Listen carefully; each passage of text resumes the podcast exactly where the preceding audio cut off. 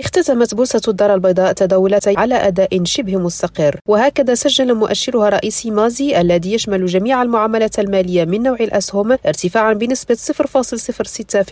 ليستقر عند أكثر من 10691 نقطة كما سجل مؤشر مازي 20 الذي يعكس أداء 20 مقاولة مدرجة بالبورصة تقدما بنسبة 0.02% مستقرا عند 857 نقطة بدوره سجل مازي يو اس جي مؤشر تؤشر الشركات الحاصلة على أفضل تصنيف ESG ربحا بنسبة 0.08% منتقلا إلى 813 نقطة صفاء بن نوري راديو الدار البيضاء